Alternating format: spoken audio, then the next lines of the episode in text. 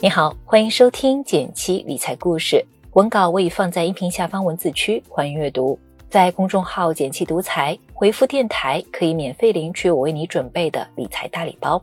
一起来看看今天的内容吧。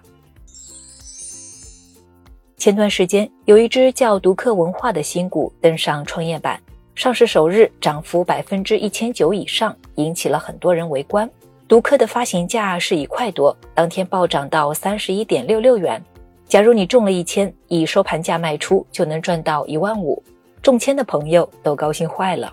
不过这段时间加上市场整体环境不好，独克的股价也跌到二十三元左右。可能有人会好奇，这个独克文化是做什么的？为什么股价一天能涨那么多呢？现在还值得投吗？咱们找来招股书，会发现这是一家图书出版公司，主业是图书策划与发行。大家平时买书往往比较关心作者、书名、出版社等，忽略了背后的出版公司。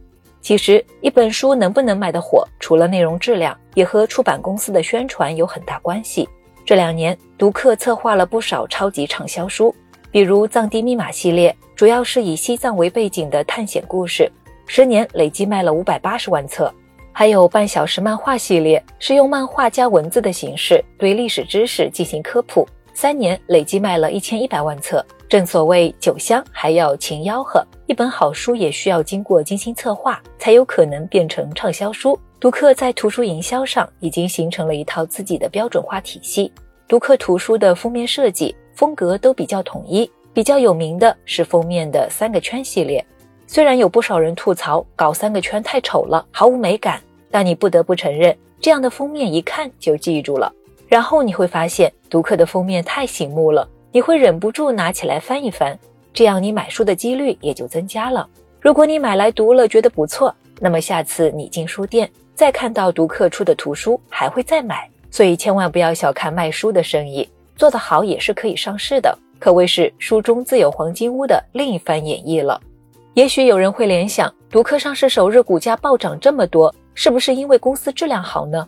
这倒未必了。虽然长期来说，股价表现确实是和公司质量有很大关系，但是股价短期涨跌主要还是受到情绪或资金的影响。进一步分析，独克单日价格大涨，主要是这两点：第一，新股发行价低，新股发行价就是新股上市时的价格，一般我们把每股价格低于十元的股票叫做低价股。独克的发行价是一点五五元，这是创业板自从二零零九年开始以来历史最低价新股。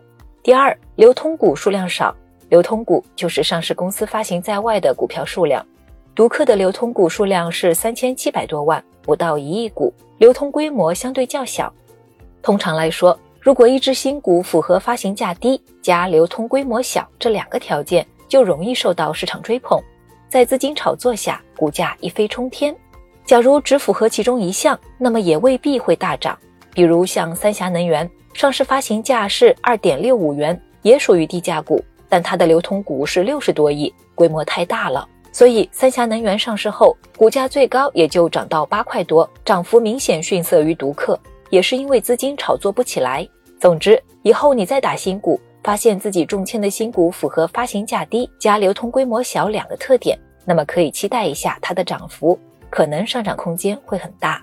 有些朋友说，我平时也买过读客的书。感觉这家公司还不错，趁现在股价下跌，我是不是能抄底买入呢？其实我们买股票不能凭感觉，而是要客观分析。我想给你分享一个简单的分析思路。首先，我们可以找一个同行业公司，然后从业绩和估值两个角度分别比较一下，就不难找到答案。比如我找了一家出版公司叫新经典，两家的主营业务比较接近，有可比性。业绩角度看，新经典每年利润是两亿多。独客是五千多万，盈利规模落后于同行业公司。估值角度看，我们可以比较一下两者的市盈率。一般市盈率低代表股价便宜，市盈率高代表股价贵了。当前新经典的市盈率是二十倍左右，独客文化是一百多倍，两者对比，显然独客的股价更贵一些。综合来说，独克的赚钱能力并没有强于同行业公司，而股价又贵得多，现在买入并不属于抄底。反而有可能再追高了。以后你也不妨用这个方法去分析其他公司，说不定会避开很多投资陷阱。之前有不少小伙伴提到想听独克文化背后的华与华的故事，如果你也感兴趣的话，点个赞告诉我，我们安排上。好了，今天的内容就到这里了。更多理财投资知识，可以按照上述的提示操作，免费领取我为大家准备的福利吧。点击订阅电台，每周一到周五，简七在这里陪你一起听故事、学理财。我们明天见，拜拜。